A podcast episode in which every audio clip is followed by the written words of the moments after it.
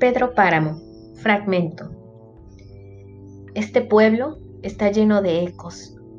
Tal parece que estuvieran encerrados en el hueco de las paredes o debajo de las piedras.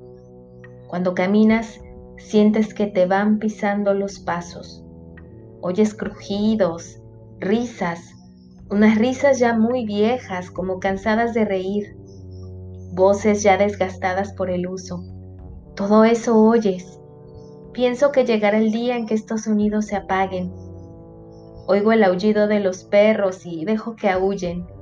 Y en días de aire se ve al viento arrastrando hojas de árboles cuando aquí, como tú ves, no hay árboles.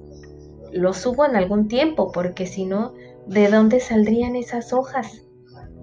Y lo peor de todo es cuando oyes platicar a la gente como si las voces salieran de alguna hendidura y sin embargo tan claras que las reconoces.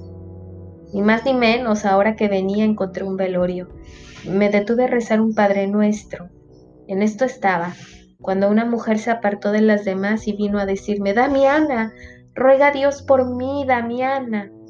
Soltó el rebozo y reconocí la cara de mi hermana Sixtina. ¿Qué andas haciendo aquí? le pregunté. Entonces ella corrió a esconderse entre las demás mujeres.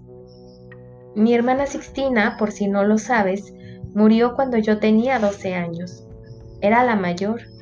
Y en mi casa fuimos 16 de familia, así que hasta el cálculo del tiempo que lleva muerta.